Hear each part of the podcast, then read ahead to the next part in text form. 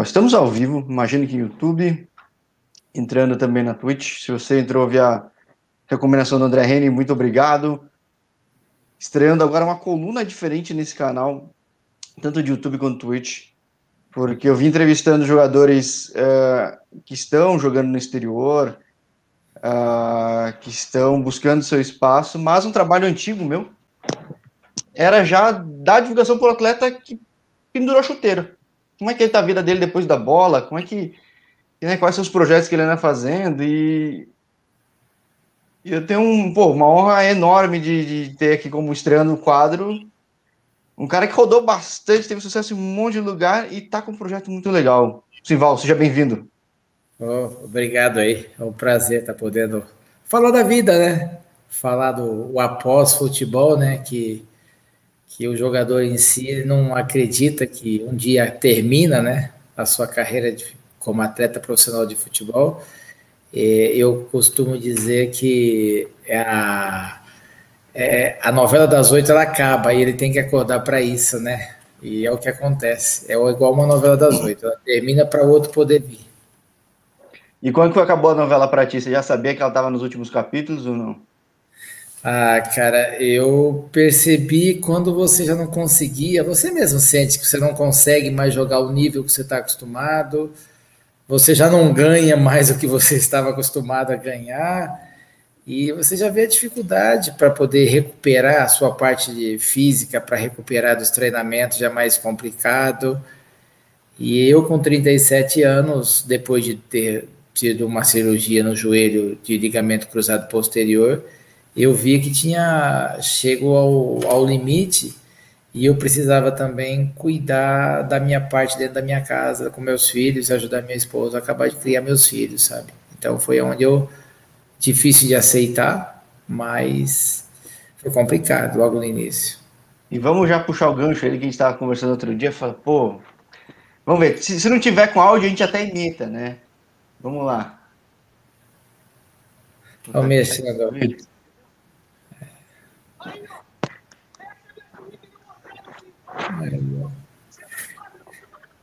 Ele é demais, né, cara? Ele, ele, ele que eu digo é o Neto, né? Ele é como o Renato Gaúcho, né? Ou você ama ou você odeia, né? Exato, não dá para ficar diferente. Não dá, não dá. Eu, eu tenho um neto com um grande amigo e ele, no dia da inauguração, da inauguração do meu empreendimento, ele fez um merchan para mim ali e me ajudou bastante, como sempre fez, sabe? Eu as pessoas perguntam por que, que eu fiz essa suíte aí, sabe? Então, eu falo que isso é igual a erva daninha, né? Tem tudo quanto é lugar esse povo aí, entendeu? Sim, ah, mas é, mas é. é e ficou bem luxuosa, cara. Ela, o Neto me ajudou doando a, as camisas do, do título de 90, autografada por ele, então foi legal, ficou legal. Na inauguração ficou muito boa com, esse, com essa moral que ele me deu. Até aproveitando que estou comentando aqui no canal do, do, do André Reine aqui.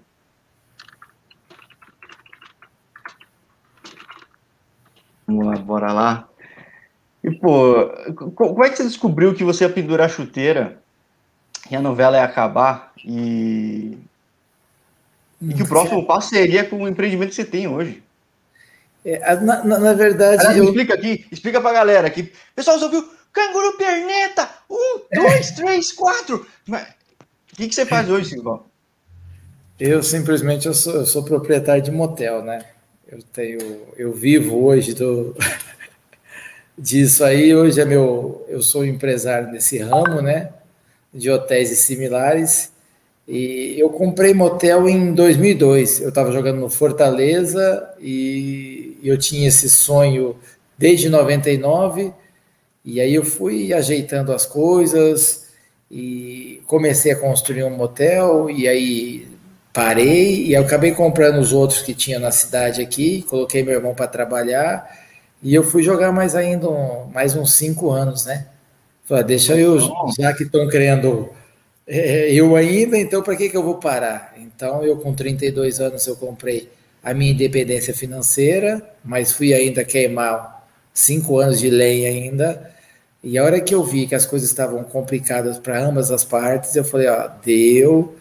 E, mas não é assim tão fácil, não, sabe? Você fala assim, ó, parou. Você não acredita, você não quer acreditar. E eu resolvi parar e, e aí eu sofri muito. Você não, não aceitava. Até um dia que eu recebi um, um e-mail, não sei de quem foi, não lembro tanto, que dizia assim: a sua vida não acabou. O teu ciclo como atleta profissional de futebol termina. Agora vai, vai se iniciar um novo ciclo da sua vida como empresário, como de repente um pai que você nunca foi, por fato da ausência, é, você vai ter escolinha de futebol, vai ser empresário de futebol, então, porque miseravelmente você vai ter mais 35 anos de vida pela frente, então se prepare para isso. Aí foi onde eu realmente tranquilizei e falei, ó, vou me apegar a outras coisas para poder não sofrer tanto que em relação à novela das oito. não, e pô, tá indo bem, né, Sival?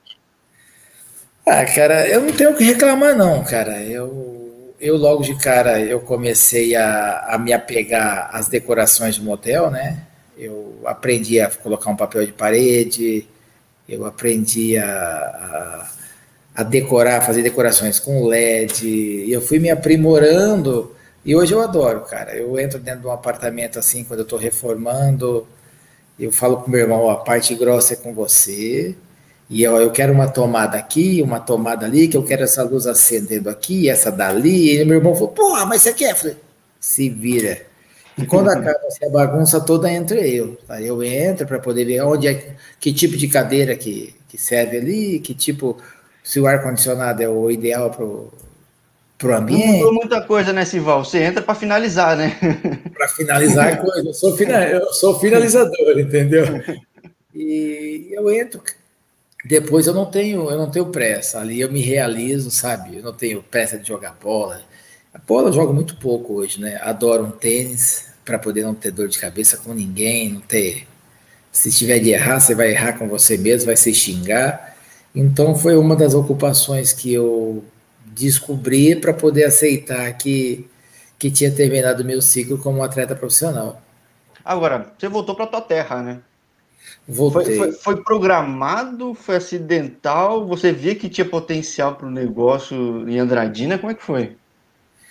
Eu não sei, ah, não sei se foi em 87, mais ou menos, aí a revista Placar era é muito forte, né? A gente via isso muito. E eu jogava na época do Juventus ainda. E eu vi que, se eu não me engano, o Mendonça, Botafogo, Palmeiras, tudo, ele tinha um motel em Sorocaba. E eu, aquilo me tocou. Eu falei assim: ó, um bom empreendimento, isso aí é uma boa coisa. E aquilo foi crescendo dentro de mim, foi crescendo dentro de mim, e foi onde eu fui procurando fazer isso. Como eu tinha o meu irmão para poder cuidar das minhas coisas, eu comecei comprando gado. Do gado me rendeu muito bem. Quando eu vendi os gados, eu fiquei numa situação muito boa e logo de cara apareceu os motéis para comprar, sabe? E foi onde eu falei, ah, agora é meu momento para poder fazer isso aí. E, e aí, eu, quando eu terminei de jogar ainda, eu fiquei em São Paulo mais ou menos um ano, tentando ficar no meio da bola, mas as portas não se abriram. Eu passei estagiando na portuguesa uns dois meses. Eu vi que as portas não iam se abrir. Eu falei para minha esposa: olha, Aqui nós somos mais um no meio da multidão. Aqui nós moramos bem num apartamento de dois por andar, com duas vagas de garagem. É, só que nós somos mais um. Nós não. E então, se quiser, nós temos uma casa boa, nós estamos no interior. Eu não sei se, vou, se nós vamos gastar mais ou menos, mas a nossa qualidade de vida vai ser outra. Porque se eu tivesse conseguido ficar no meio da bola, é, era uma coisa. Como eu não estava conseguindo, então eu ia ter que refazer toda a minha vida como tivesse começado o jogo jogar futebol. E eu não queria isso mais para minha família. Aí minha família, minha, minha esposa falou: não, vamos embora, vamos criar nossos filhos no interior. Aí eu vim embora. Quando eu cheguei aqui, meu irmão se assustou, né? Porque falou: pô, vai tomar meu lugar. Eu falei: não, continua trabalhando aí, que eu, eu sou aposentado. e aí foi onde a gente acertou-se as coisas e cada um no seu espaço para a coisa progredir. É, eu sou bom, tô falando de São Paulo, capital, mas eu tive a oportunidade, o prazer de morar no Vale do Paraíba, morar na região de Campinas e, putz, o interior de São Paulo é muito bom, né? Acho que para criar família, segurança, tipo, tem uma qualidade de vida muito boa, né? É, hoje em dia não tem mais segurança em lugar nenhum, né? Depois é, não, mas comparavelmente. É, comparado. Sim, é. é, as, acontece do mesmo jeito, porque tiraram os presídios do, das capitais e trouxeram para o interior, né? Então a sim, confusão é. do mesmo jeito. Mas, com certeza. Hoje mesmo eu terminei de jogar meu tênis, era mais ou menos umas sete e meia, né? E aí eu vi que o pessoal do meu grupo de 91 da, da Taça São Paulo tava pedidos lá para poder entrar numa live coletiva lá e tal. E eu entrei vim do clube aqui, eu falei assim, olha, agora eu vou mostrar para vocês que moram na capital como é que funciona o interior. Eu estou saindo agora, vou sair de moto e você vai ver o quanto tempo que eu demoro do clube até da minha casa. A hora que eu cheguei em casa, eu falei, não acredito, já chegou? Eu falei, cheguei. Eu moro oito quarteirões, 800 metros do, do clube. Aqui não tem coisa longe. Sim, você tem... atravessa qualquer cidade em 15 minutos, né? Estourando. É, você sabe que você sai, olha, eu vou entrar no serviço 7 e meia, você pode sair às 7 e 15, que às 7 e meia você está lá. Nós não temos esse problema, sabe? Então, o interior é bom por causa disso aí, não ter essa, esse caos dos trânsitos, né? E me fala uma coisa, bom, quem pesquisar, quem lembrar, vai ver que você passou por um monte de clube. Sua passagem mais longa, contínua, foi na Suíça ou não? Foi na Suíça, três anos. Como é que foi lá? Cara, o cara tinha que ser homem para ficar, viu? Eu cheguei logo depois da portuguesa, em 94, é, passei seis meses. O, o Lugano não tinha pago a portuguesa, a portuguesa pediu para que eu não voltasse mais em dezembro. E eu falei, não, eu tenho que cumprir contrato. Fiz contrato de três anos. E aí voltei, e nesse, nesse período antes aí, minha filha nasceu por lá. E eu criei um laço com a Suíça em relação a isso, a madrinha da minha filha de lá. E quando eu cheguei lá, eu falei, pô, a minha perspectiva, eu saí daqui no, praticamente no meu auge de carreira, né? Pô, saí da Comebol em 93, no Botafogo, vim para Portuguesa, Peraí, continua aí, deixa eu só ver o um negócio aqui. Peraí. Tá. Eu era considerado praticamente um, do, um dos maiores atacantes do país naquela ocasião ali, né? Eu era o, um dos principais. E eu falei, pô, eu vou para a Europa para poder. Estou na Suíça, no meio de tudo, eu vou para qualquer lugar. A hora que eu cheguei lá, eu vi que Mauro Galvão estava lá, já fazia seis. Não, Mauro fazia quatro anos que estava lá tinha saído de uma Copa do Mundo da, da Itália e tinha ido para o Lugano. Tinha o Paulo Andreoli, que jogou no Fluminense há um tempo, ambidestro, e os caras não conseguiram sair de lá. Eu falei assim, rapaz, tem alguma coisa errada aqui. Se o Mauro Galvão não conseguiu sair, eu me ferrei. E aí a coisa foi com uma dificuldade danada, e até você se adaptar ao futebol europeu. Mas aí foi, cara. Eu falei, não, eu tenho que ficar aqui porque eu não tenho o que reclamar, não, porque foi um alicerce para minha vida pessoal. É, eu pude, eu tinha eu para minha esposa, minha esposa para mim, e a minha filha nasceu logo em seguida, então eu fortaleci muito o meu casamento, que eu tinha apenas é, casado já fazia três meses só, né? Então deu um alicerce para mim. Só que chegou com três anos, os caras queriam renovar, eu falei, aqui eu não fico, chega. chega. Cara, e o impressionante é que quando eu vim para o Botafogo em 97, eu vim ganhando três vezes mais do que eu ganhava na Suíça. Aí eu comecei a me perguntar o que, que eu fiquei na Suíça esse tempo todo. o futebol brasileiro começou a pagar de um jeito que eu. Foi, aquele período da segunda metade dos 90, o começo, a, segunda, a primeira metade de 2000, né? Foi um negócio que, pô, só tinha craque aqui, não. É, Cara, e quando eu saí aqui da, da portuguesa, eu na época, para você ter uma ideia de proporções, eu ganhava muito bem. Eu ganhava 5 mil dólares. Quem ganhava mais era Bebeto e Romário, os caras ganhavam 8. Então você imagina, eu ganhava muito dinheiro. E que hoje não é nada, né? Você imagina 5 mil dólares para jogar ah, hoje, devido às proporções, já viu, né? E, e eu, eu mesmo assim, eu fui para a Suíça para ganhar 12 mil dólares. Aí, passados seis meses, qualquer pangaré ganhava 12 mil dólares. E eu falei, não, é, é, é, abertura econômica pós Copa 94, assim, globalização, começou um negócio maluco, né? Maluco, maluco. Voltou Romário, voltou uma galera, voltou. Porra, eu falei assim, foi um erro de estratégia, mas aí não tinha jeito, cara. Você tinha que cumprir o contrato que estava feito. É o que eu te falei, cara, eu aprendi muito. Eu aprendi Agora, muito. por que, que era difícil sair de lá? Pelo seguinte, porque eu fui muito Caxias, no sentido de. Uma, que os caras tinham meu passe, é, e eu vinha para cá e eu não, não procurei também de. É, eu achava que é o seguinte: eu coloquei na cabeça, eu aqui eu ia ganhar até mais dinheiro, só que com certeza eu ia gastar muito mais, porque é, o jogador em si ele se torna meio que aloprado, ele gasta com carro, ele gasta com coisa muito supérflua. Já você comprando uns tempras, uns ômega na época, né? É. Ó, mas é por aí. Na época era Tempa Gurundi, aquela coisa toda. É, eu acho, cara, que o jogador ele, ele, ele perde a noção. Na Suíça, eu vejo que eu, eu aprendi o valor real do dinheiro. Não é porque saiu uma televisão nova que eu sou obrigado a comprar ela.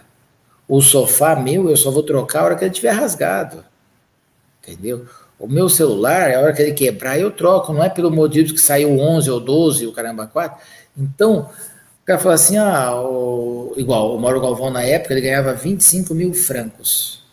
O pessoal perguntava o que, que ele fazia com tanto dinheiro. Entendeu? Porque os caras. É sabem... porque todo mundo ganha parecido, o Sim. Estado banca quase tudo, você vive de lazer gratuito, que é saudável, tipo. Ó, um salário mínimo é 1.800 francos. 1.800 francos, os francos hoje, mais ou menos, você tem uma ideia, é uns 6 reais. Você vê quanto é o salário mínimo na Suíça.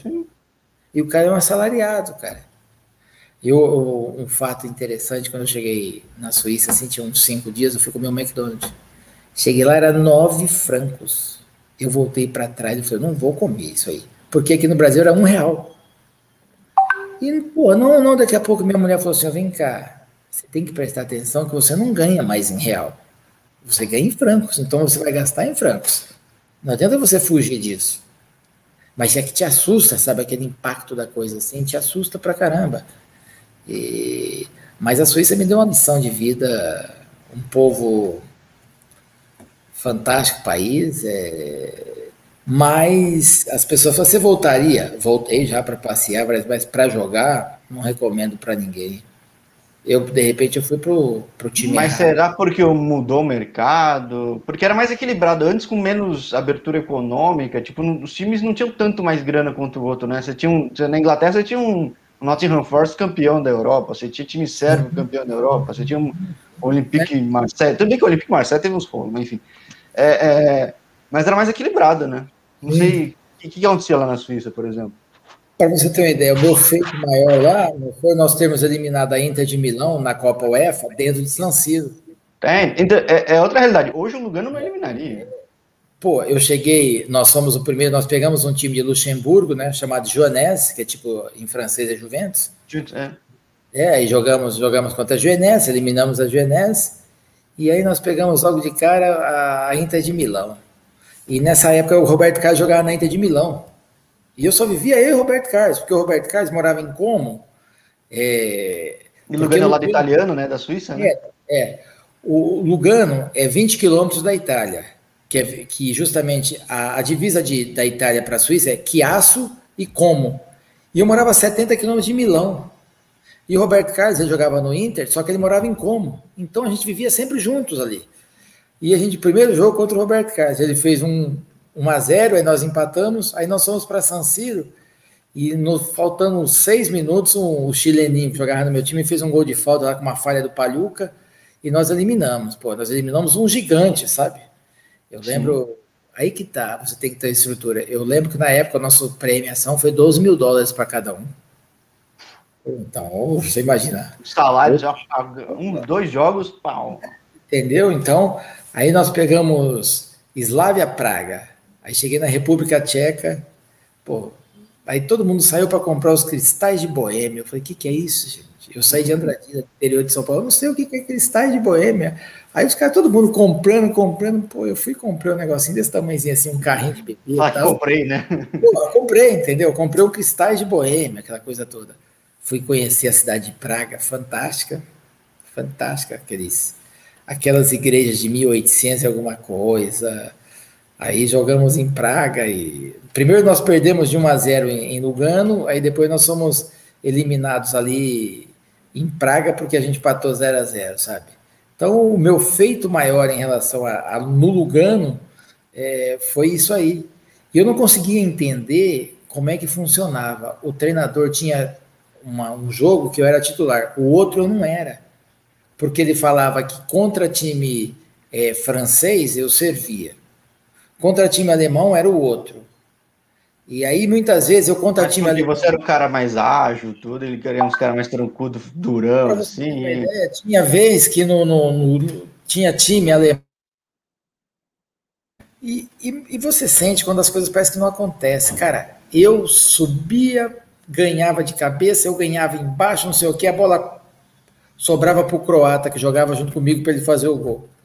Eu corria, eu driblava, eu fazia uns. Na hora de fazer o gol, alguém dava um toque, sobrava pro croata. Eu falei, rapaz, não é possível. Pô, você fazia tudo, só que a bola não sobrava para você, sobrava pro croata, cara. E o croata é aquele cara que te. Sabe, aquele troço de, de, de que te, te sugava a todo momento, cara, e as coisas aconteciam para ele. Aí você tem que saber que não é seu, né? É para ele, né? A verdade que é isso. Mas até você ter essa consciência é, é complicado.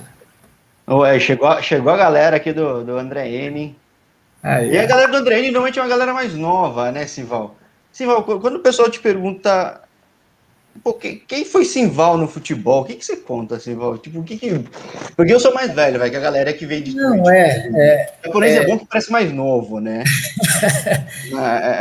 é, é, é, 19 anos aqui, ó. Pô, 19 a galera, você tava, você tava pendurando chuteira, né, Sival? É, que quando você tava com 19, há 19 anos atrás? Você tava. Você tava no São Caetano, não? Você não tava... 19 anos atrás eu tava. Pô, 19 anos, que ano era isso, pelo amor de Deus? 2002. 2002? Tá século XXI já, cara. Então, cara, 2002 eu estava no Fortaleza. Tava em Fortaleza. Eu tinha saído do, do São Caetano e tinha ido para o Fortaleza, sabe? Aí, ó, outro aí, ó, com 14 ah, 14, é, meu. Não sei nem conversar com o rapaz, mas muito obrigado pela audiência, né? Eu, eu vou te falar uma coisa para vocês. É, eu, a minha posição, para quem não sabe, eu, eu fui centroavante e gostava de fazer uns gols, principalmente eu eu era melhor de cabeça do que no pé. Mostra aí, mostra aí, mostra aí. aí ó, ó. Isso aqui, ó, eu gostava de fazer isso aqui, entendeu? de fazer gol no Maraca. E eu joguei muito tempo ali. Eu, eu fui. Eu sou até hoje o maior artilheiro da Taça São Paulo. É, eu tenho 12 gols em 8 jogos. São 30 anos que ninguém bate meu recorde. Que na época eu tinha Denner na minha vida. E aí eu fazia uma média de 40, 50 gols no ano com o Denner do meu lado, sabe? E, e, uma satisfação danada. E depois eu fui campeão da Comebol pelo Botafogo, é, o único título praticamente internacional que o Botafogo tem. É, eu fui artilheiro com oito gols. Eu fui também, eu tirei o Curitiba da, da fila de 10 anos no Campeonato Paranaense. O Novo Horizontino, eu fui vice-artilheiro do Campeonato Paulista com 18 gols. E só para vocês terem uma ideia, eu joguei em 30 clubes. Eu joguei em Dubai, joguei na Suíça. Eu dei uma rodadinha boa. É, então. Fazendo gancho do meu outro, dos meus outros vídeos falando de gente que girou o mundo, você girou. O mundo numa época que o pessoal não girava tanto, né, Silvão? É, que... Hoje em dia, é, os clubes fazem contratos de três anos, aquela coisa toda. Antigamente não tinha, por causa da lei antes da Lei Pelé, os clubes eram. Você era dono mesmo, né? Não, ele tá perguntando se eu joguei no Remo, não, eu joguei no Paysandu. Ih, jogou no Papão, rapaz. Joguei no Papão, eu, eu, fui campeão em cima, em cima do Remo. Ó, isso aí, ó, eu, ó, o Terror Simval, isso aí, a torcida do Fortaleza, ela cantava isso aí, cara. A a maior satisfação do mundo era quando eu abraçava o Clodoaldo. Não sei se você vai lembrar do Clodoaldo, meia esquerda do Fortaleza, um baixinho. Ele era terrível, perninha esquerda. Jorge, para você ter uma ideia, é, eu tentava passar para o Clodoaldo, que Fortaleza para ele ficou pequeno, a torcida cantava assim, ó, Clodoaldo é bom de bola, o baixinho é o cão, quando pega o Ceará, deixa a asa H no chão, o milho meio campo, ele é goleador, o terror, Clodoaldo é matador.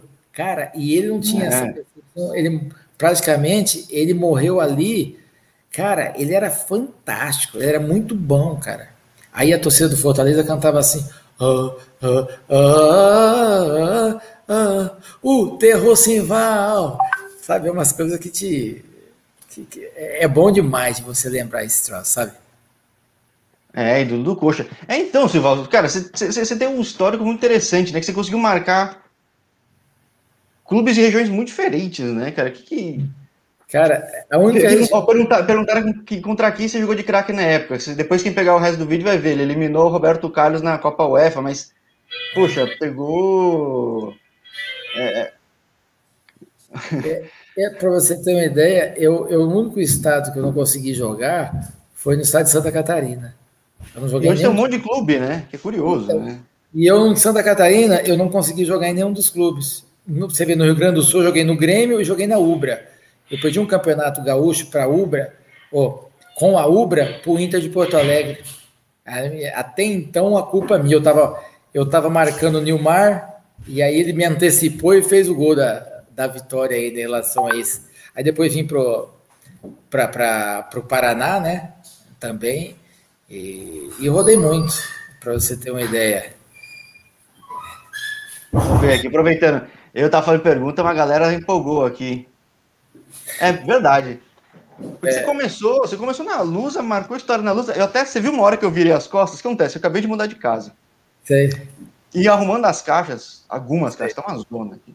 Sei. Eu achei o álbum do Campeonato Brasileiro de 1993. 93. Botafogo. Tá depois... Tá é pra você ter uma ideia, né? Ele tá perguntando aqui qual time você se sentiu mais adaptado durante sua carreira. Hoje em dia pode falar, né? Que aposentou, né? Pô, você sabe o que te deixa mais à vontade em relação a, a isso? São jogadores mais velhos.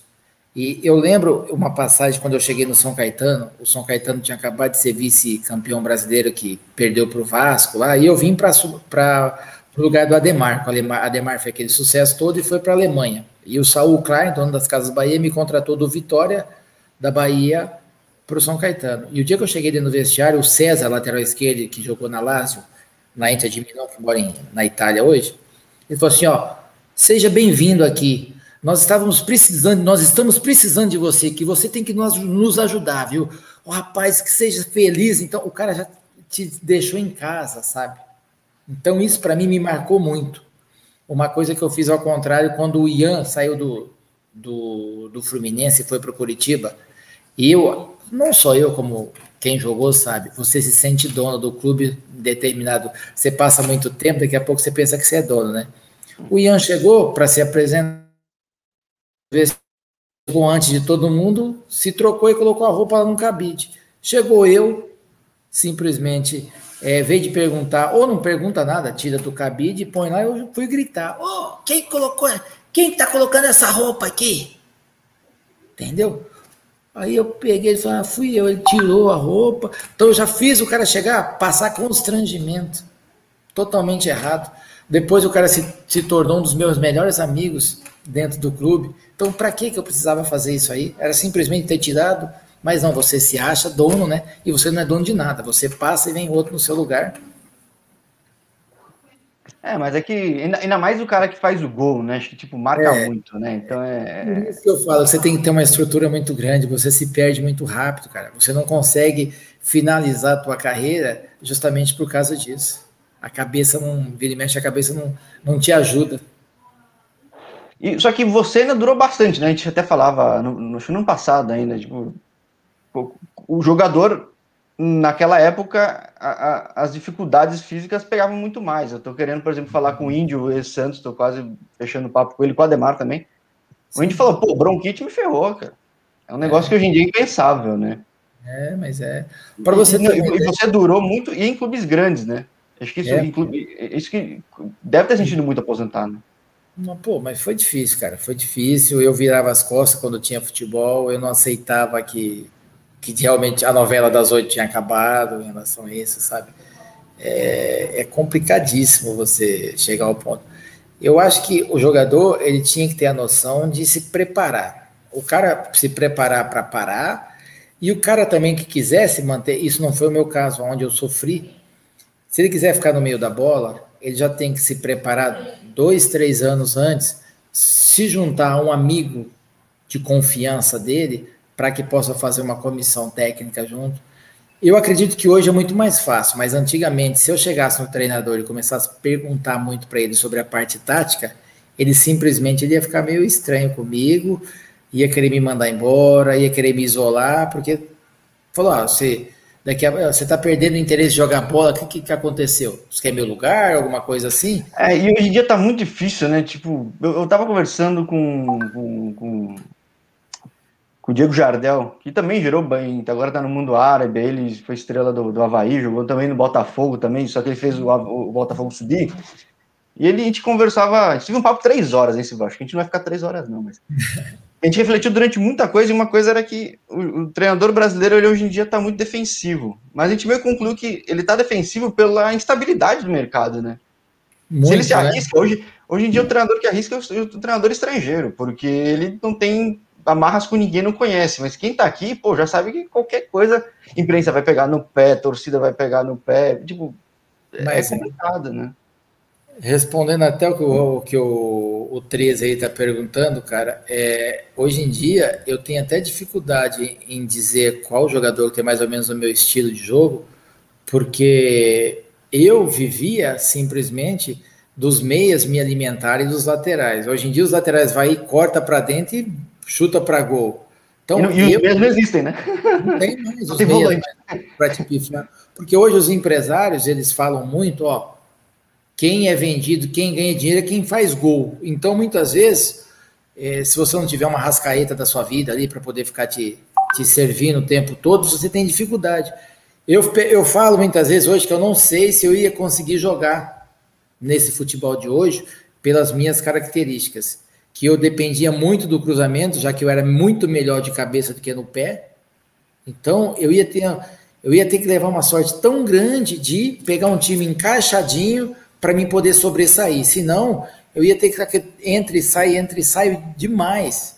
Sim, vai o Mandzukic, né? É. Bola na área lá e gol, né? Para você ter uma ideia, o pessoal reclamava muito do, do Pedro Raul, que é o atacante do Botafogo. Cara, se tiver um time certinho, é um baita de um atacante que ia fazer gol pra caramba, mas o time do Botafogo faz com que ele, de maneira alguma, ele consiga jogar. Não chega a bola, é, a bola não chega. Bola pro cara, né? É, o, o Diego Jardel falou a mesma coisa. Putz, cara, mas é difícil, o cara tá lá na frente. O time tem que jogar na defesa porque tá ruim. E a bola não vai chegar pro cara. A bola não vai chegar pro cara, não adianta. Tipo, não, não, não tem o que fazer. Ele foi pro Japão, se não me engano, agora, né? Preciso até. Mas já falar que ele é muito ruim, não é. O Pedro Raul ele não, é. Falou, foi muito bom, falou muito bom, muito bom. Ah, tá, não. Até porque o time do Botafogo, o time do Botafogo, não jogava. Aí querem falar, porque ele foi conhecer a noite do Rio de Janeiro e tal foi fazer isso porque deram brecha para ele em relação a isso, entendeu? O time em si não o ajudava em relação a isso. Agora, estava perguntando se os jogadores hoje não, não conseguem assimilar muito a, a parte de estratégia, alguma coisa assim. Cara, não tem estratégia. Você tem que deixar a vontade para jogar, sabe? Eu, eu, eu, não, eu não sou contra, mas eu nunca gostei do, do que o, o Fernando Diniz faz. Eu não gosto. Eu não Ingesta gosto. o jogo, né? Ingesta. Ingesta o jogo. Cara, não tem. Ele tem posse, posse, posse, posse de bola, mas não faz gol. Entendeu? Não faz gol. É um time com uma dificuldade muito grande de poder fazer gol, sabe? É, as pessoas querem falar, não, que o, futebol moderno nada. Você pode tirar hoje que nós tínhamos, nós éramos campeões nas categorias de base todinha do Brasil. Hoje nós não somos mais. Então nós estamos regredindo. Eu costumo dizer uma outra coisa. Nós tínhamos de primeiro, nós não tínhamos o marketing, nós não sabíamos fazer ele, e nós tínhamos o material humano. Hoje nós não temos mais o material humano e nós temos o marketing. Até o gancho aqui que estão falando. Né? Ah, para você que jogou no alto nível nos anos 90, quando ainda éramos o país, o, o que você acha que o mundo de lá para cá, nível de futebol nacional, caiu tanto? Para além de craques, sendo do país um, é, com maior facilidade também. É, tipo, facilidade. Tipo... Então, o problema eu vejo que tem muita gente que não é do mundo da bola tomando conta da bola. As nossas categorias de base estão cheios de professores que nunca deram um chute na bola. Como é que você vai explicar para o garoto se você nunca fez? Você consegue fazer a teoria. Então, tá cheio desses professores aí ensinando sem ter a prática da coisa. Ah, como é que ele vai ensinar como bate na bola, como cabeceia, e vai para a parte tática? Então, isso que está nos prejudicando, sabe? É, para você ter uma ideia, o, o Galo, quando era dirigente da, da CBF, eu encontrei ele uma vez ele falou o seguinte: o maior problema que nós temos hoje dentro da CBF é a categoria sub-15. Ele tinha, ele estava atrás de um treinador que não tinha ambição de derrubar o do juvenil ou dos juniores. É, porque vai escalando, né? Escalando, entendeu? Um cara que tinha uma condição é, financeira muito boa para que não possa receber suborno, porque hoje em dia um garoto que vai para a seleção sub-15, você consegue vender ele muito alto. Você entendeu? Então, tinha que achar essa pessoa com estabilidade financeira, com sabedoria, e estava difícil de achar isso aí. Porque o maior problema que tinha era justamente dentro da sub-15. É, e que no fim é o que vai alimentar o futuro daqui a cinco anos, né? Então, e, e, nossa, esse papo que a gente tá tendo hoje é muito parecido com o que eu tive com o Diego Jardel. Quem quiser ver, tá aí também no, na Twitch, tá no YouTube. Porque ele fala, ele fala coisa muito similar, né? E a gente falava, pô, o Brasil, tudo bem, teve o Mundial Sub-17, aí, se é na Globo, no horário fantástico, tudo, mas só classificou porque era país sede, porque na eliminatória não pegou nem a vaga no Sul-Americano. Aí você vê, meu Deus, olha que ponto chegamos, né? Então é. Cara, nós não temos. É, os clubes agora mudou-se muito. De primeiro, os clubes eles davam oportunidade para um, o ídolo, porque o cara foi ídolo lá, só que o cara não tinha capacidade nenhuma. Hoje, nós, do, dos anos 90 que paramos de jogar, nós somos estudar, nós, nós se preparamos para isso. Só que nós não temos espaço dentro dos clubes porque entrou os professores, que têm muita amizade com, os, com os, os, os empresários que hoje em dia são donos das categorias de base dentro do clube, porque categoria de base é cara para você manter ela. E o clube fazendo merda a todo momento, pagando salários enormes aí, e eles não estão percebendo que eles mesmos estão se falindo e não estão investindo na categoria de base em relação a isso. Entendeu? Aí coloca-se a, o, os treinadores de, de, de, livros que são o braço direito deles. E aí o profissional em si, ele não tem espaço para isso. É, é curioso, você fala de tela jovem, você, você vê o pessoal uh, uh, tático. Opa, tem o áudio também aqui. Mas. É, tá, tá ruim o áudio aí, Silvão? Não, não, teu áudio tá bom, tá legal. Ah, tá legal. Não, que eu falava que, que a gente falava que justamente esse pessoal estático, que, que, que, que, às vezes não tá vendo aquilo do campo. Tem um comentário aqui do, do Chapagé que tá falando de pô, deixar jogar, deixar fluir e, e, e, perde a naturalidade do jogo, né? Então, eu até pego um gancho tá de Japão, por exemplo, ó, se você pega o time do Iniesta, que é o Vissel Kobe, ele tenta aplicar a mesma coisa do Barcelona, que também é a mesma coisa do Diniz, que não é ruim, mas o difícil é quando perde objetividade ou perde fazer aquilo facilitar o jogo como é que fez o, o Jorge Jesus, né? Tipo, reduzir é. o campo, fazer aquilo jogar de uma forma mais inteligente. E o Vissel Kobe afundou da mesma forma, é curioso. Então, é. Para você ver, você lembra na época que você atrasasse a bola para o goleiro, a torcida te matava. A Sim. torcida acabava com você. Até porque podia pegar com a mão na bola, né? O pessoal chiava, chiava, chiava. Hoje, hoje não. Hoje, primeira coisa é você devolver a bola para o goleiro para poder sair lá jogando. Não. Cara, eu vejo que é, hoje em dia não existe mais coletivo, né?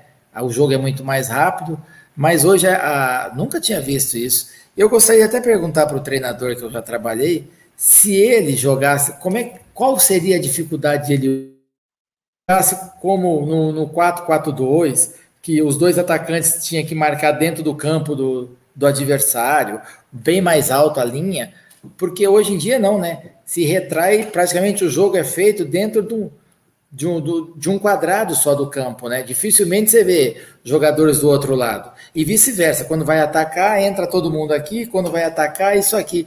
Então, muitas vezes eu não entendo isso, cara. Eu não entendo mesmo como é que. Quem que mudou isso? Como é que mudou, cara? Essas coisas assim. A evolu... Ah, é a evolução, mas para nós, cara, não, não tem evolução nenhuma. Nós, eu, eu posso estar enganado, pelo amor de Deus, tal. É, eu acho que a gente regrediu muito no futebol. Hoje em dia, para nós termos um campeonato brasileiro competitivo, nós precisamos do equatoriano, do boliviano, pelo amor de Deus, não estou menosprezando a ninguém, entendeu? É, a gente precisa do, do, do colombiano, sabe? Então, é, são eles que são os astros do nosso campeonato, cara. Então, eu acho é. muito estranho isso. É uma pergunta que, que deixou aqui, eu vou aproveitar o gancho que faz sentido. Eu espero, eu espero que seja Flamengo. Sabe por quê? É um futebol melhor. O Inter, cá para nós, né? Eu torço muito pelo Abel, que é gente finíssima, fomos campeões juntos tal, mas não tem um futebol alegre para poder. O Flamengo, por mais quem não seja Flamengo, o ano passado, ele resgatou a, a, credibilidade do nosso futebol. Deu graça ver jogo. O né? gostoso de você. Ó, o, Jorge, você torce para quem? Ponte Preta, Abel. Abel. Abel, tal. Você não sabe a escalação. O ano passado você não sabia a escalação do seu jogo, do seu time. O time do Flamengo, todo mundo ano passado sabia quem era os jogadores dos 11 porque ele ficou marcado com a gente, tão bonito que era ver o Flamengo jogar, cara. Sim. Fazia muitos anos nós não tínhamos isso. Hoje em dia tem que fazer o álbum do Campeonato Brasileiro, no meio do, do campeonato tem que fazer um recall, porque troca todo mundo. Todo mundo. Tá? o Flamengo, ano passado, ele conseguiu resgatar isso pra gente. De nós, pô, a gente ter a saber, não, o lateral direito do, é o Rafinha. Ó, o zagueiro é, é o Mari e o Rodrigo Caio. É o lateral esquerdo, você ter, é o Gustavo Luiz. Gustavo Luiz, não, o, Silvio, o Felipe Luiz. Aí tem o Arão e o Gerson. Aí tem a Rascaeta, é, é, o, o, Everton Ribeiro. Você vê Gabigol e o Bruno Henrique. Você vê, então é fácil de você. Era previsível e funcionava, né? Isso que é foda. Desculpa, eu foda, né? Muitos anos que a gente não via isso, cara. É a mesma coisa que você falar agora do Palmeiras. Cara, não tem novidade nenhuma ele ter feito aquilo que fez. Pô, o time do Palmeiras Palmeiras já fez muitos esquadrões muito melhor que não conseguiram ganhar a Libertadores, não conseguiram nem chegar. Agora esse Pô, aqui. 90, né? Os Parmalat, minha nossa, é, time é. absurdo, né? É, todo mundo gosta do Abel, não tem como, mas é não, pô, futebol. O Abel, o Abel é uma pessoa fantástica, cara. O Abel, o Abel ele é da antiga, ele é aquele paizão que ele chega para vocês, cara eu te amo, eu sonhava em trabalhar com você. Entendeu? Então ele já te ganha nesse sentido. Aí o Abel vai, o Abel, pô, ele consegue agrupar todo mundo, ainda mais agora, o que tá bonito de ver, ele levou muita porrada, né, cara? E aí parece que o papai do céu foi e colocou a mão nele e falou assim: Ó, oh, meu filho, eu tô te maltratando muito, dizendo que você tá acabado, então eu vou te dar essa oportunidade em relação a isso, sabe? E é gostoso, até pelo sofrimento de, de vida dele, pessoal, né? Com a tragédia. É em campo, fora do, muito mais fora de campo, né? Então é, é, é por aí mesmo. Agora, é, é, curioso que entrou um público que a gente herdou do, do, do, do, André, mas você vê que como você rodou bastante o Brasil, você puxa o gancho de muita conversa de gente que viveu o Brasil e que é de várias partes do Brasil, mas é, é, acho que até o fato dos clubes mudarem menos no passado, você tem as histórias, né? Hoje em dia é muito difícil você ter história. Tem time que ganha título que você não lembra do time, né? Então é um negócio. É, é. Joia, você sabe uma curiosidade que, que eu tenho, eu, eu comento principalmente com meus amigos. Eu, eu acho que eu devo ser, se tiver outro, pode, pode me corrigir, eu sou o único é, jogador, acho no Brasil, que só jogou categoria de base e ele é marcado dentro do clube como ídolo sem ter jogado assim, marcado como um profissional. Eu, a portuguesa, eu costumo dizer que a portuguesa é minha mãe, porque os caras, ah, sim, Val da portuguesa. Onde sim, eu vou. sou da portuguesa. Aqui em São Paulo eu sou da portuguesa. Pô. Mas eu só joguei categoria de base na portuguesa. Se você ver a minha história dentro do profissional, não me deixaram jogar, assim como muitos, daquele meu time de 91 fantástico, e simplesmente eles não deixaram a gente eu fazer história no profissional, me emprestavam para tudo quanto é lugar e eu não ficava pela necessidade de estar tá sempre contratando, sempre estar tá na modinha para poder estar tá na mídia. Então eles deixavam muitos é, jogadores é, se perder por causa disso, da necessidade de estar tá sempre contratando para ser o, a quinta força de São Paulo. E aí eu falo assim, gente, como é que eu posso ser ídolo se eu só joguei amador? Para você ver que o meu amador foi tão forte, foi tão marcante, que tá aí, ó. As pessoas lembram da minha taça São Paulo, aquela coisa toda. Ó, na minha história como profissional da portuguesa, eu devo ter uns 25 gols. É muito pouco para um atacante, né? Para dizer que é um ídolo. É ídolo, é, exato. É. é muito pouco. E eu tenho essa coisa marcada dentro da portuguesa. Que é minha mãe, a mãe que me fez e mandou para o mundo. E aí te mandou para o mundo, te mandou. Você falou que a gente estava falando de Suíça, mas o que, que, mais consegue falar de fora, assim, de experiência? Que você falou que passou em outros lugares, mas um período mais curto, né? Eu fui a Dubai, cara. Eu joguei no Al Nassr de Dubai e eu cheguei, era para fazer um contrato de cinco meses, eu consegui ficar um mês só. Eu cheguei, é, eu cheguei lá, fazia 40 dias que eu estava parado aqui, e os caras me contrataram, aí eu cheguei e avisei os caras, ó, tô parado, no Brasil agora é férias, eu preciso treinar. O cara falou, não, daqui 12 dias tem derby. Eu falei, não, eu não posso. Ele não, você vai. Aí me colocaram para treinar 40 minutos, dois dias, o resto era tudo bola. Treinava-se, para você ter uma ideia, seis e meia da tarde, porque durante o dia os caras trabalhavam, e eu passava o dia inteiro sem fazer nada, morava dentro de um hotel, então eu não me condicionei nada e aí fui jogar, eu não cabeceava, eu não driblava, eu não chutava, eu não fazia nada, não estava bem preparado.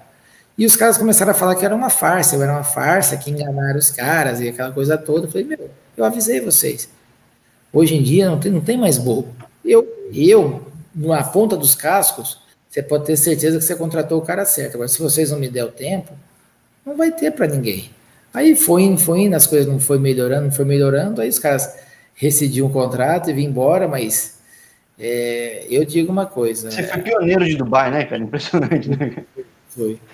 Que cidade, hein? Que cidade. Eu me, eu me arrependo de não ter ido preparado para Dubai, porque de repente hoje eu estaria até hoje por lá, é, naquela cidade fantástica. Não sei se aguentava também, porque não é fácil também não. Você queria tomar uma cerveja, você tinha que pegar no, no câmbio negro é, a dificuldade, você queria falar, você tinha que ir para o deserto, então é, o árabe, você perguntava o que ele fazia, ele falava assim, é, eu sou chefe, ele sempre chefe, entendeu? E então eles podiam olhar para a tua mulher, você não podia olhar para a mulher deles, senão você era preso, entendeu? Aí tá perguntando como é que é o idioma fora do é, país. Idioma, é. É, eu em Dubai, eu não falava inglês, eu sofria. O, quem me salvava lá era o, até faleceu o ano que passou aí, o Flamarion, que era um volante jogou no Guarani, ele traduzia para mim. Agora na Suíça era tranquilo, eu aprendi italiano, é uma coisa que eu tenho na minha vida até hoje. Eu brinco nos meus grupos, eu só falo italiano, eu só escuto música italiana, eu adoro, meu maior fã, eu sou fã, meu maior ídolo é Eros Amazotti, que eu tenho, eu fui, esse, tive uma felicidade o ano passado, nessa época aqui de ter ido aí em São Paulo no, no show dele, e, então, quanto à língua, é, o italiano ficou marcado na minha vida que eu uso ele no dia a dia. É, não tinha que andar vendado não, nem né, em Dubai. Né? Não chegou é, isso, né? As mulheres, as mulheres é, em Dubai funciona assim. É, todas têm que colocar o véu no, no cabelo. E é o marido que determina se é só o véu ou se você quer tampa, só deixa o olho ou você quer a burca toda o marido que, que decide sobre isso, sabe? E olha que Dubai ainda era aberto. Você quer ver a cidade de 150 quilômetros, é a capital, que chama Abu Dhabi. Em Abu Dhabi já era mais fechado. Você já não conseguia a cerveja, você não conseguia mais as coisas. É bem mais restrito do que, do que Dubai. Sim, eu tava falando com, com um jogador que hoje está em Malta. E ele falou da passagem dele na Arábia Saudita, no Pior. interior da Arábia Saudita. É, aí é ele, é, ele é casado com uma francesa, diz que os caras viam a francesa sem véu, ficava. É um extraterrestre lá, né? Então é um negócio. O Sérgio Soares, o treinador, ele tem uma, uma passagem interessante ali no, no mundo árabe, que ele jogou na, na Arábia Saudita. E ele foi treinar e a mulher dele simplesmente saiu para fora de short para jogar o lixo e voltou correndo. A hora que ela voltou, o cara tentou invadir a casa dela para estrupar ela. porque isso para eles não tem, entendeu? A outra que ele conta que ele estava é, no mercado e aí ele ia numa, numa gôndola, tinha uma mulher que olhava para ele. Ele ia outro canto, a mulher olhava. Ele largou tudo que estava na mão e vazou para casa, porque se, pega, se pegam ele também olhando, ele vai preso, ele vai. Então ele foi embora para não ter problema, para não ter problema com ninguém. E comprar óculos escuros e sair correndo, né, cara? Negócio, né? É, bem fechado ali, sabe, aquele mundo. É, hoje em dia deve ter mudado um pouco, mas andar dois passos para o lado deve ser pesado, né? Então, é, para a mulher é complicado, né? É, mas deve ter, é aquela coisa, né? Deve ter mudado, mas não, não tanto, né? Eu acho que para aqueles lados ainda eles têm. Você não viu ali o, o príncipe ali, o, o rei de, de, Dubai, que deu agora, que ele aprisiona a filha e o caramba. Verdade, quatro. né? Porra. A própria filha tem que ficar dentro da casa, aquela coisa toda, ela é rebelde. É o mundo deles, né? Não sei se eles estão errados, não, porque do jeito que está o nosso mundo aqui, né? É, tava, ó, ó, tem até outra entrevista que até no canal do André Renan puxava o gancho, que eu fiz uma entrevista com um, um, jogador hoje de manhã, na madrugada, aí, que ele é ídolo na Indonésia. Ele saiu da base do Corinthians, saiu do Brasil com acho que 25 anos, está 12 anos na Indonésia, ele fala, cara, aqui, é tudo, aqui tudo funciona, tudo limpo, ninguém te rouba. Por, mas também por quê? Porque o governo é tão bom de ferro que dá medo na galera. Daí você pode falar, pô, é tenso isso, não é tão bom, mas é. tem, tem, tem, tem, tem, tem, forma de forma de ver, né? Acho que é... é, mas é. E você que vai viver o estilo de vida deles, que você não vai pensar que ele é Brasil, não, que senão você tá pego, né? Eu tenho. Sim. Eu converso muito com o fisioterapeuta que era da portuguesa, ele tá na Tailândia, cara. Aí ele fala que lá também tem um time, tá num time rico pra caramba lá, é praticamente quatro horas do, da, da, capital. Eu não sei nem qual é a capital da Tailândia. Que eu... Deve ser Bangkok, né? Não, não sei se é, é Bangkok. É o mais famoso, mas não sei se é, não. É, eu sei que ele falou que as praias paradisíacas então Quem estava lá também, quem levou ele para lá foi o Diogo, jogou portuguesa, jogou no Flamengo, no, no, Palmeiras.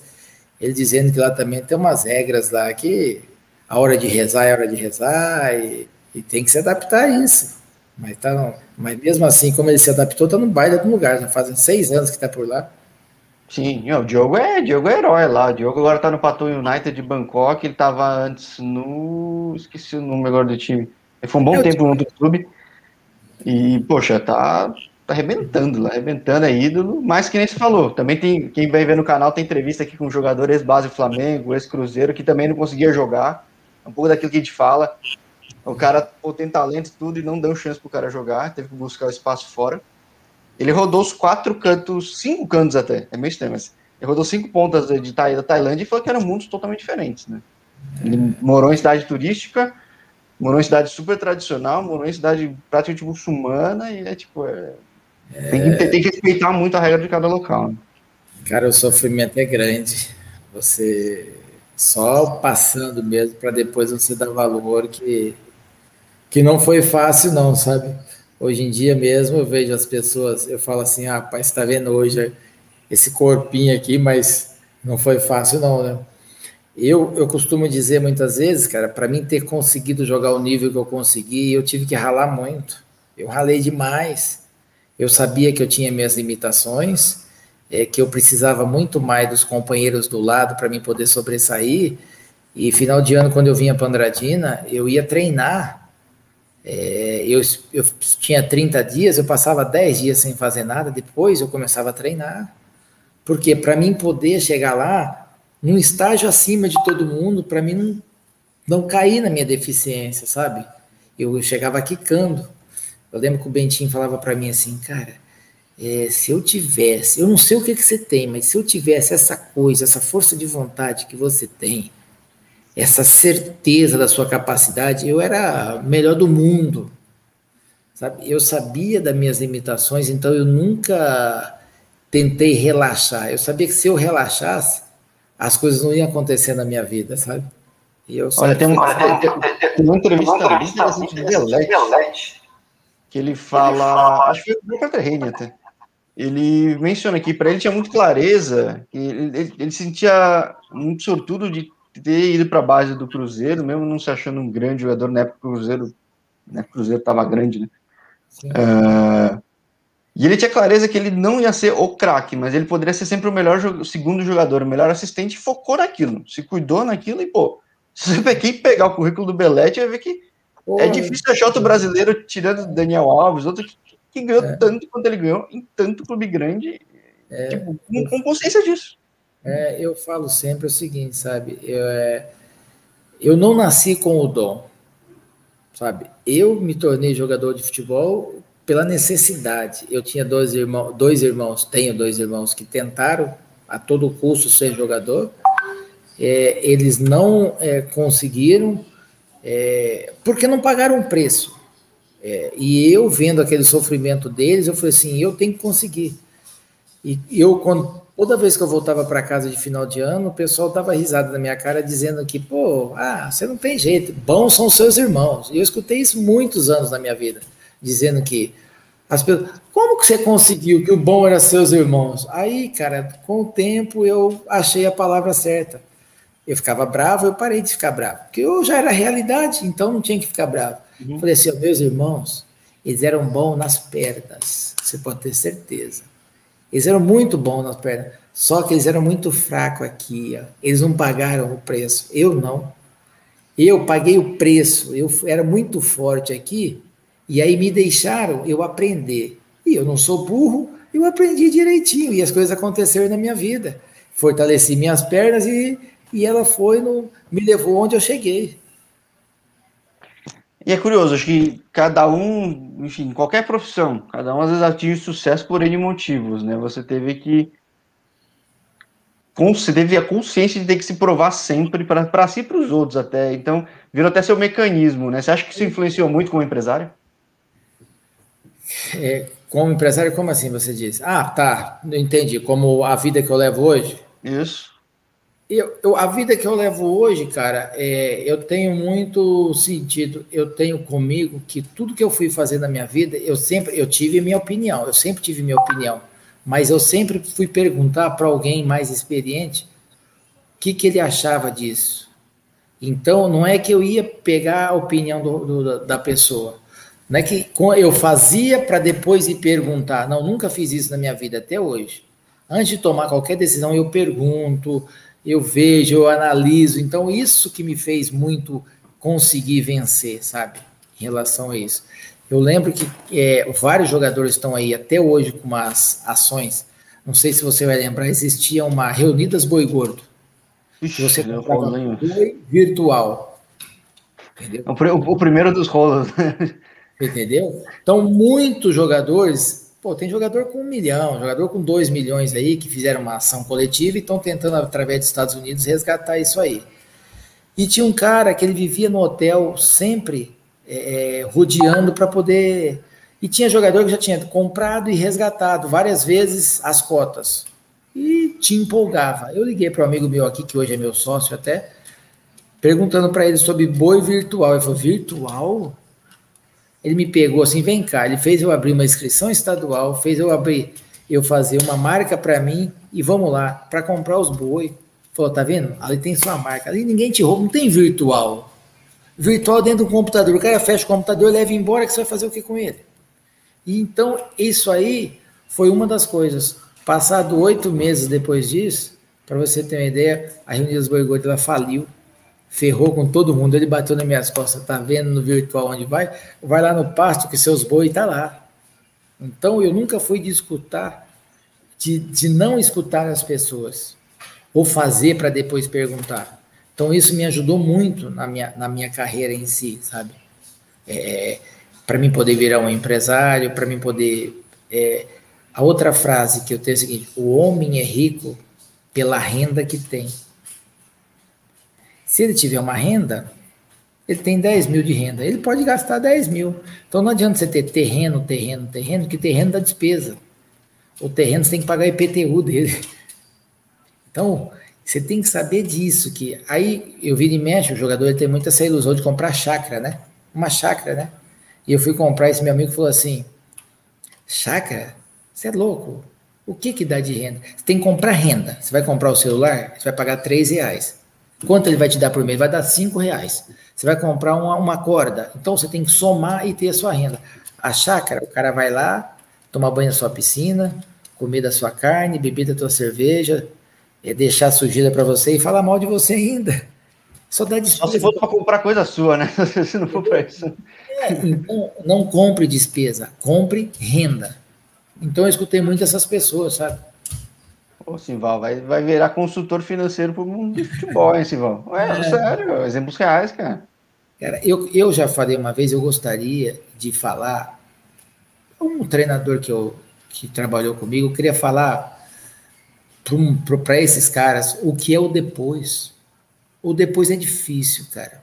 É, parece que tem esse canal aqui, é para mostrar para galera. Tipo. Cara, o depois ele é difícil demais. Se você não se preparar, você perde família, você perde a sua identidade, você não aceita que você tinha tudo, daqui a pouco você não tem nada.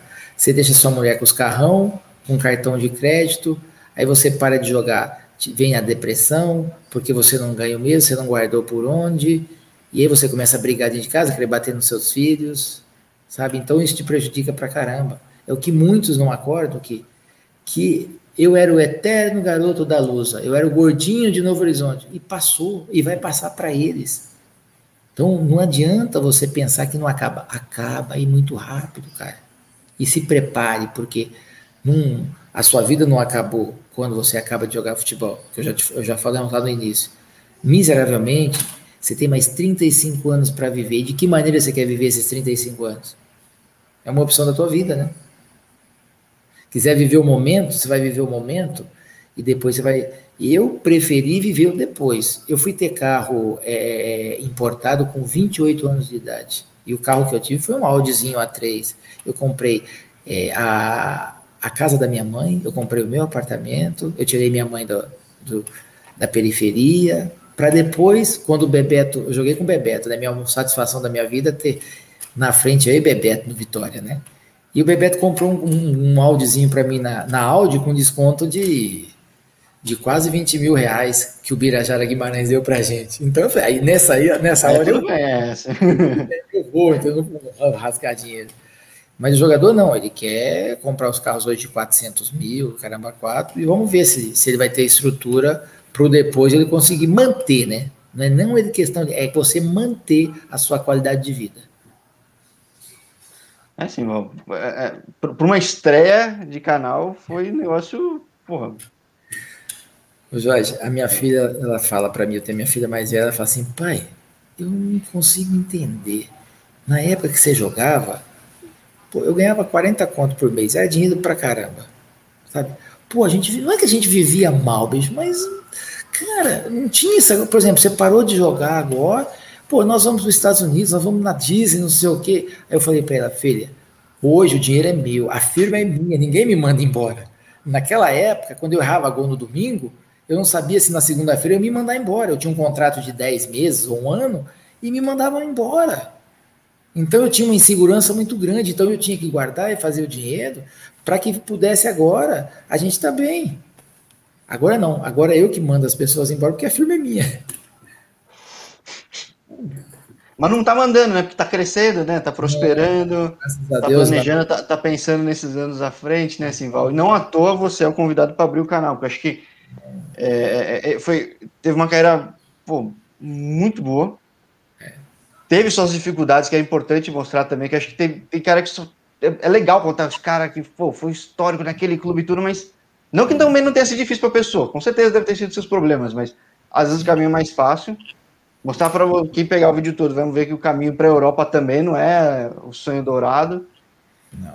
E, e, e, esse pós, né? Acho que esse pós é muito interessante, cara. É interessante demais, cara, porque você, você não tem a noção do que a dificuldade que é o se você não se preparar é, eu encontro, oh, eu vejo muita gente que ganhou muito mais dinheiro, muito mais dinheiro do que eu, cara, sabe?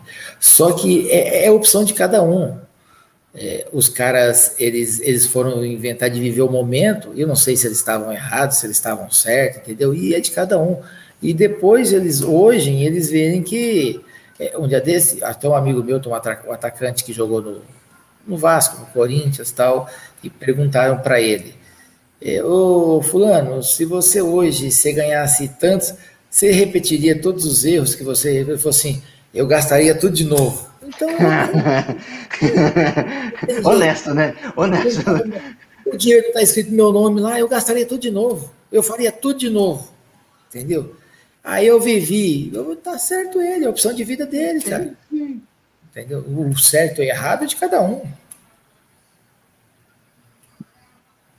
Sim, cada um vai levando as consequências disso, mas acho que. É, é, sofrer juntos, né, em relação a isso. Fazer você, escolheu, você escolheu levar o caminho certo, trabalhando duro, com humildade, ouvindo os outros, fez gol no Maraca, levantou troféu. E eu escolhi colocar você aqui e você teve que topar, tudo bem, mas eu escolhi Não. colocar você aqui para inaugurar. É, é, foi ótimo, vamos embora. É, então acho que, pô, é, é legal contar os detalhes das histórias e você começa até a imaginar, né, no nível de detalhe, pô, viver aquele momento, sentir a emoção do lugar, acho que é... Que acho é. que até o futebol no passado, ele é, qualquer coisa mais passada fica mais folclórico, né? Mas que de fato tinha é. mais isso, né? Jogador com mais personalidade, Sim. uma série de outras coisas. Então, é mais legal contar a história assim. Cara, e outra coisa, tá? Não pensa você ou quem tá nos assistindo que eu não vivi. Eu vivi tudo isso que, que viveram aí, sabe? Só que eu cansei de ir para. Às vezes, cansei não. Às vezes que eu fui na 4x4, às vezes que eu fui ali em São Paulo também, eu não paguei. Alguém pagou, eu não paguei. Então eu sempre tive a consciência que esses lugares era gostoso de você ir, você conhecer e ponto. Não era um momento de você ficar ali igual as pessoas se empolgam e, e, e dar sequência na, naquilo ali na sua vida, sabe? É, eu conto sempre a história. Quando eu cheguei no Botafogo, eu cheguei do, do Novo Horizontino e eu cheguei já fazendo gol, estreia, aquela coisa toda tal. E eu tô dentro do vestiário, daqui a pouco senta do meu lado Stefano e Cecian e falando assim, você é fera. Eu olhei assim, eu falei, cara, eu cresci vendo esse cara na Globo, na TV, é.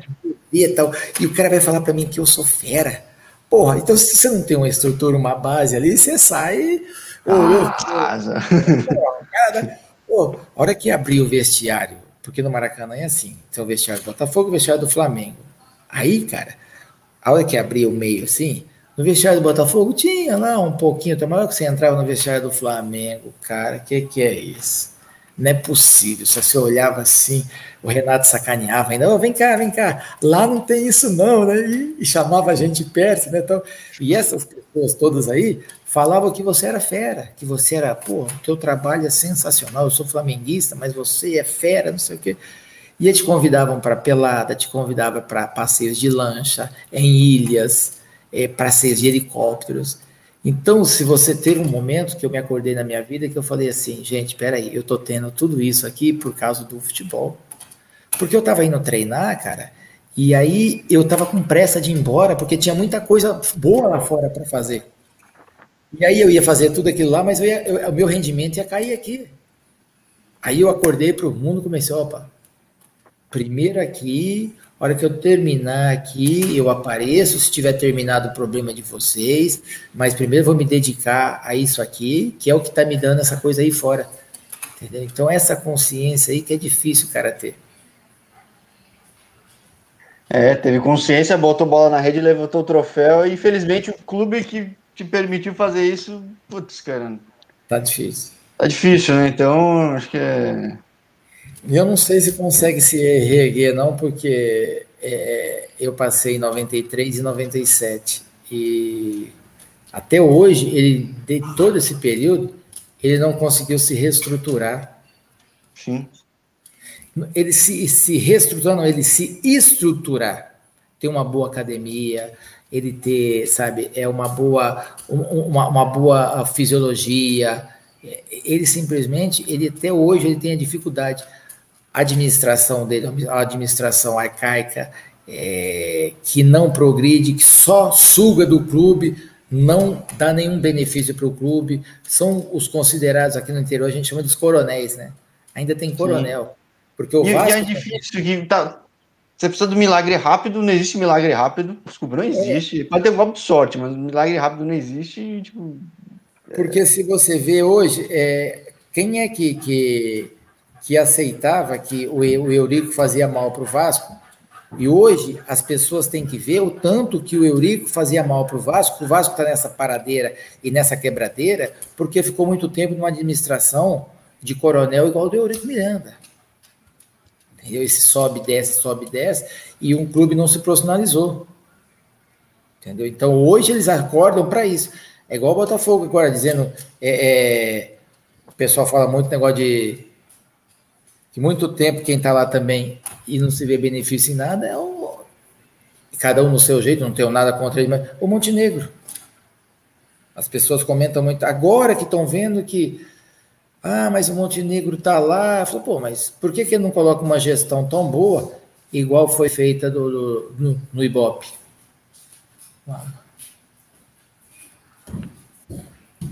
Deixei o Simval falar muito, acabou o fôlego do homem. Eu pedi uma água para minha filha aqui, para poder. Não, mas é. Não, vamos lá, só para a gente não prolongar tanto, mas é curioso a gente parar a pensar que na época que você estava, os clubes todos tinham uma situação muito parecida. Fora de campo, dentro de campo, todo time tinha um 10 bom, 9 bom. Os times ganhavam títulos, todos ganhavam. Acho que o Flu, não, o Flu, ganhou, o Flu ganhou com o Renato dando barrigada. Todo mundo ganhou título. E aí, joga 30 anos depois, você vê o que aconteceu, né? Então é. Tese, todo mundo saiu do mesmo ponto. Tá, o Flamengo tinha mais torcida, tinha mais chance de fazer receita. Mas nesse mesmo período, o Flamengo também quase afundou, né? Então é. Ou seja. Então, é e, eles, né? e eles não se acordam, que você pode ver aí, olha a Série B nossa como é que vai ser. E a tendência, se não se reestruturarem, é muito time indo para a Série B.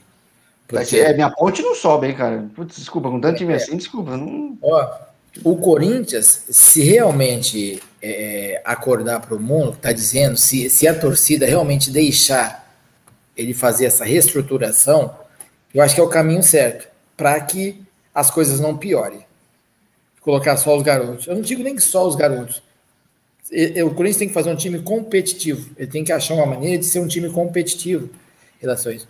Coisa que o Botafogo não fez, o Cruzeiro. Aí que tá, são as gestões contratando. Você sabe um clube? Dizem que agora arrumaram um cara para poder estar tá fazendo todas essas contratações com o Atlético Mineiro. Eu quero ver o Atlético Mineiro daqui dois anos, três anos. Sim, é uma bomba relógio aquilo lá. As dívidas começarem a bater na porta lá, é o próximo, o próximo Cruzeiro da vida. É, porque o Cruzeiro teve um puto elenco, ganhou tudo, assim como o elenco do Atlético é fenomenal, mas, cara, se der uma faísquinha. Entendeu? E, e, e, aí fica complicado em relação a isso. Eles não acordaram que é, muitas vezes é, é, o dinheiro não é deles, né? Hum. O dinheiro não é deles. Então eles começam a fazer loucura. E resumindo, o lugar de futebol é onde pode fazer muita maracutá, então todo mundo quer estar no meio. É muito esquema, cara. É muito esquema. O cara me falou uma coisa sobre um determinado dirigente aí que ele só contrata é, jogadores, só vende jogador para o leste europeu. Você já percebeu sobre isso? Não, né? O leste europeu ele não pede nota, ele não dá nota. É mais fácil.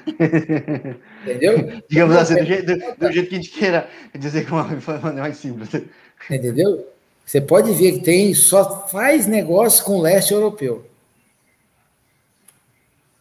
Porque você não precisa provar realmente os valores, nem de lá e nem de cá. É, você ainda viveu o lado mais romântico, Sim. com qualidade, com idolatria, que acho que hoje é difícil. Hoje o cara ganha muita grana, o pessoal segue, mas que não chega a ser ídolo. Sei lá, quantos ídolos tem nos clubes grandes atuais? Tipo, a gente pensar que o Rogério foi, já aposentou faz um puta tempo. A gente que vive de interior vai fumar galho no Guarani, mas depois quantos outros? Tipo, não, Fala, é... cara. O destaque do campeonato brasileiro aí. É o Vina. Vina. Renato Kaiser. Mas assim, tá, você não é, não é o gênio da bola. É, tô, ah, tá, vamos, vamos, vamos eleger ali o, o, melhor do campeonato. Você vai pensar um monte, né? Porque não tem, cara, não tem. Sabe, não tem. Você sabe onde nós vamos? Eu vou dizer um que você. Você vai falar, ah, é verdade, eu esqueci dele. O Claudinho do Bragantino. Não, aquele não jogou muito na ponte, não. Nunca, não quero falar dele, não. Todo mundo passou pela ponte também, tá? Não, não, verdade, você... né? Esse, esse, esse, eu vou ter que colocar aqui, esse eu vou ter que colocar. Cara, Claudinho não... Marinho. Marinho realmente redenção. Marinho. Marinho, Marinho. Não, eu concordo, eu concordo. Marinho e tal. É. Eu, eu acho que ele acertou aí, que o Marinho, com, com certeza. É, é, agora, você não consegue encher uma mão, cara, de destaque. Você não consegue. É, e outra, com o jogo engessado do jeito que é hoje em dia, é, é difícil, cara. O jogo, o jogo, do Flamengo mesmo, por exemplo, jogadores do Flamengo. Pô, o Gerson, ele já não conseguiu manter o mesmo nível, aquele padrão do ano passado. O Gabigol também não, caiu muito a qualidade. No time do Flamengo, praticamente todo mundo caiu muito. Manter é complicado demais. O time do São Paulo, não, Luciano, tem... Luciano não fala, Luciano carrega o time, fala, né? É. Mas ele precisa que a bola chegue, a bola chegue, né? aquela coisa toda. O time, igual as pessoas, tipo assim, eu sou muito amigo do Cuca, eu, eu falo com o Cuca diária, diariamente, e eu falo para ele, você tá tirando leite de pedra. O time do Santos é fraco. Tanto é que na final, nitidamente deu para ver o português armou um esquema no qual o Soteudo e o Marinho não mandaram, e o Santos morreu, porque é jogador é um time de dois, de dois jogadores só. Sim, que joga aberto ainda, isolou eles no canto, ferrou. Acabou. acabou, matou eles. O Santos não conseguiu dar um chute. Aí. É, deu um que quase vai no ângulo lá, mas tipo. é, o único ali, então não tem grande surpresa. Ah, o Palmeiras também não tinha surpresa nenhuma, tanto é que depois levou o que levou no, no Mundial fez aquele gol por acaso, tudo. Então, nós estamos muito é, é, pobres no nosso futebol. E as pessoas querem enfiar a garganta abaixo que não, que o nosso campeonato é o melhor. Não, gente. Não é não. Não é melhor. Não é melhor. Nós temos que voltar a tomar conta das nossas categorias, procurar fazer jogador se nós não fizermos jogador, e é que está complicado, que, que esses empresários fortes que tem hoje em dia, as pessoas deixam de investir na bolsa de valores para investir em jogador. Então tem muitos interesses por trás. O, a, o dinheiro, o retorno é muito mais rápido.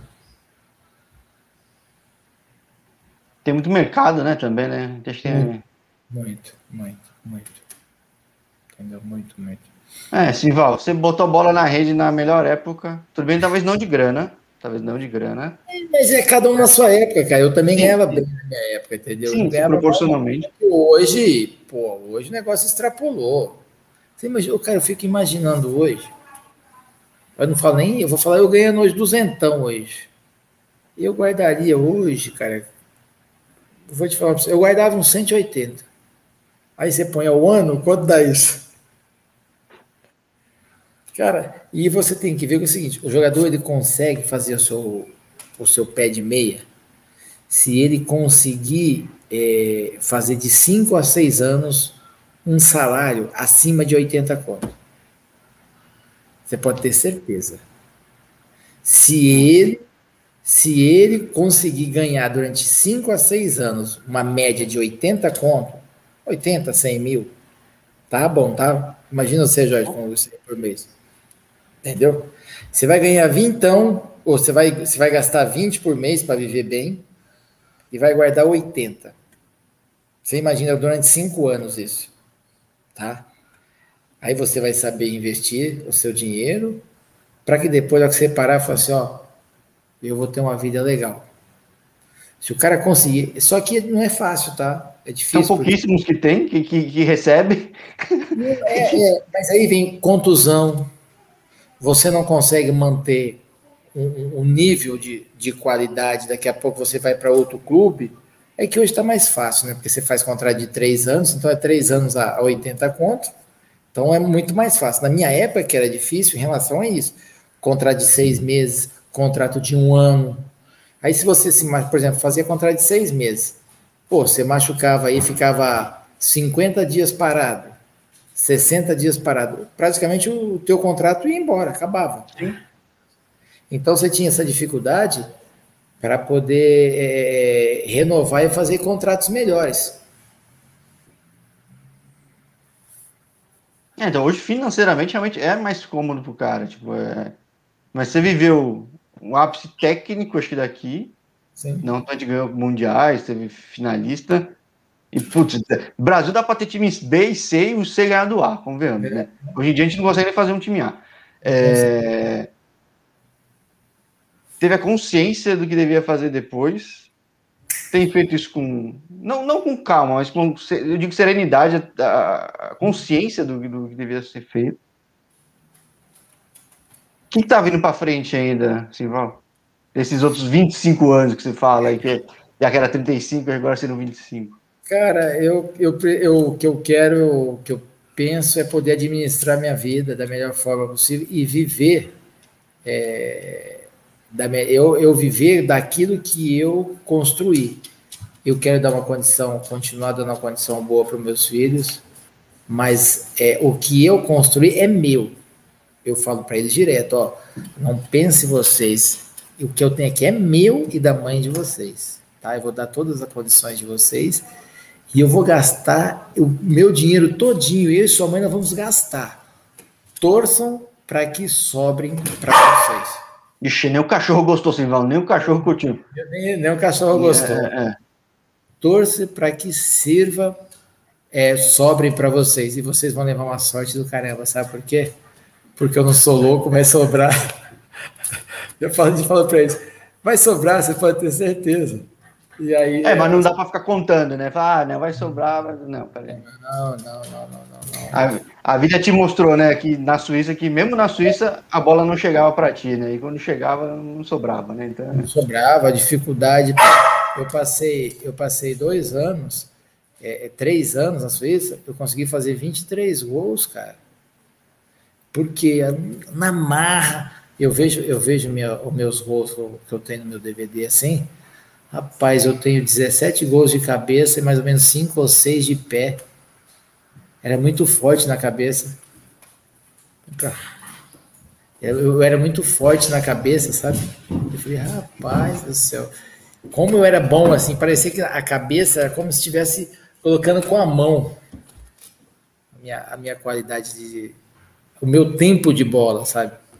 E hoje, quando eu vim mexe, eu tenho meus amigos aqui, eu pego uma, os filhos dele para poder dar um treininho, né? Eu tento passar para eles em relação a isso, tentar ensinar alguma coisa. E aí eu começo a contar, né? Em relação a isso, aquela nostalgia, né? E, tentar passar para alguém adiante, já que meu filho não, não, quis jogar futebol, eu falei, deixa eu tentar passar essa, essa qualidade para alguém não ficar, não morrer comigo, entendeu? Deixa eu ensinar alguém a a também conseguir cabecear tão bem. É, um, e é uma habilidade, hoje com o campo cada vez mais reduzido, aproveitar um espaço mal aproveitado. É, é. Mas é. Você tem que ter a percepção, né? Hoje em dia você tem que estar muito mais ligado. Cara, eu, eu falo direto que hoje para jogar futebol hoje eu ia ter uma, uma dificuldade, eu ia ter que me readaptar, porque eu nunca admiti que o zagueiro me fintasse. E o zagueiro quer fintar centroavante toda hora, cara. Ou ia tomar a bola deles, ou ia dar muita porrada deles, ou ia tomar muito amarelo. oh, com porrada ia virar ídolo também hoje em dia.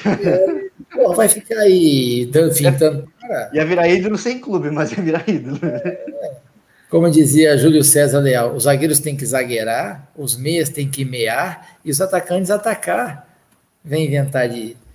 Por isso que eu, eu, eu não gosto, é, não gosto do estilo de jogo do Diniz porque eu acho que não tem base ele pegar. Se o goleiro fosse bom com o pé, ele não era goleiro, porra. Agora é obrigado o goleiro hoje ser bom com o pé. Não, ele, ele não, tem que ser é, bom. Não, é, é, é, bom que ele seja, mas não é pré-requisito, acho que é acima de tudo. Não né? é pré-requisito, cara. Então, então todo mundo tem que bater falta igual o Rogério hoje. Entendeu? Pô, não tem. Eu não, pra mim não encaixa esse tipo de coisa, sabe? Eu não, pra mim eu não, não vejo como uma coisa boa, não. É, não sei nem se o São Paulo fez bem ou mal em relação a isso, mas já que esperou até agora, não deveria ter mandado embora, não. Putz, verdade, porque às vezes por um detalhe podia estar ganhando título. É, e, e para você ter uma ideia, né? Uma simples fala como é que estraga um trabalho, um planejamento do ano inteiro. E não é uma fala nem oficial, foi aqui de lado que assim, né? Outra, mas ele falou, cara, com um cara que ele tinha uma liberdade, com um cara que ele tinha um convite Eu falei, é, foi do lado, assim. É, pô, perninha, mascaradinho, ingrato. E outra, por isso que eu não, já não, não jogo mais bola, justamente por causa disso. Porque na hora do nervosismo sai cada coisa, você arruma confusão. Pô, depois ele sereno, ele falou, bicho, ó, eu fui mal, eu já pedi desculpa pro Desculpa pra família, é. é. Desculpa pra família, desculpa tudo. Mas a bola, é, você muitas vezes não tem jeito. Ela te proporciona isso. Esses altos e baixos, do zero ao 100, do 100 ao zero. E não dá, você você já não consegue mais é, se controlar. Eu lembro que em relação a isso, eu estava final do Campeonato Paranaense contra o, o Paraná.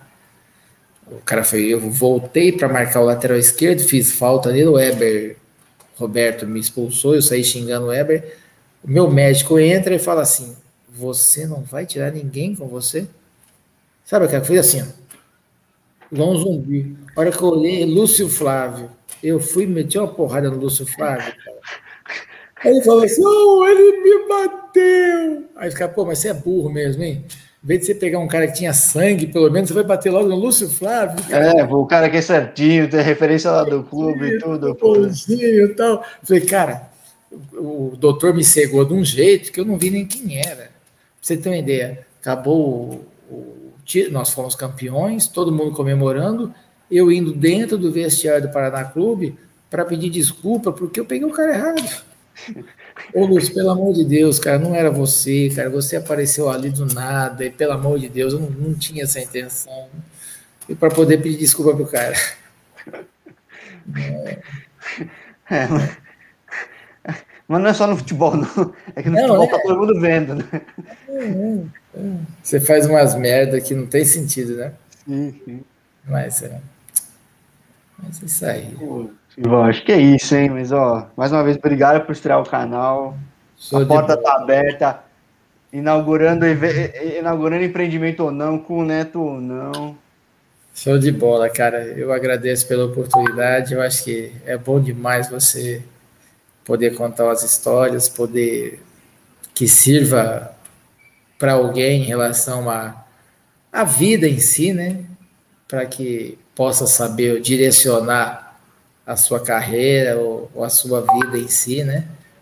E, e, que a gente possa melhorar com esse futebol nosso para nos dar mais alegria, a gente ter uma satisfação de, de sentar e ver um jogo, né? Vamos ver se amanhã a gente consegue ver um bom jogo, né? A emoção Mas, vai ter, né? É, é, em relação a isso. Dizem que o Flamengo nunca ganhou do. O, o Flamengo não está ganhando do São Paulo, né? Vamos ver o que, que, que possa. É, vai ter emoção. É, Doação.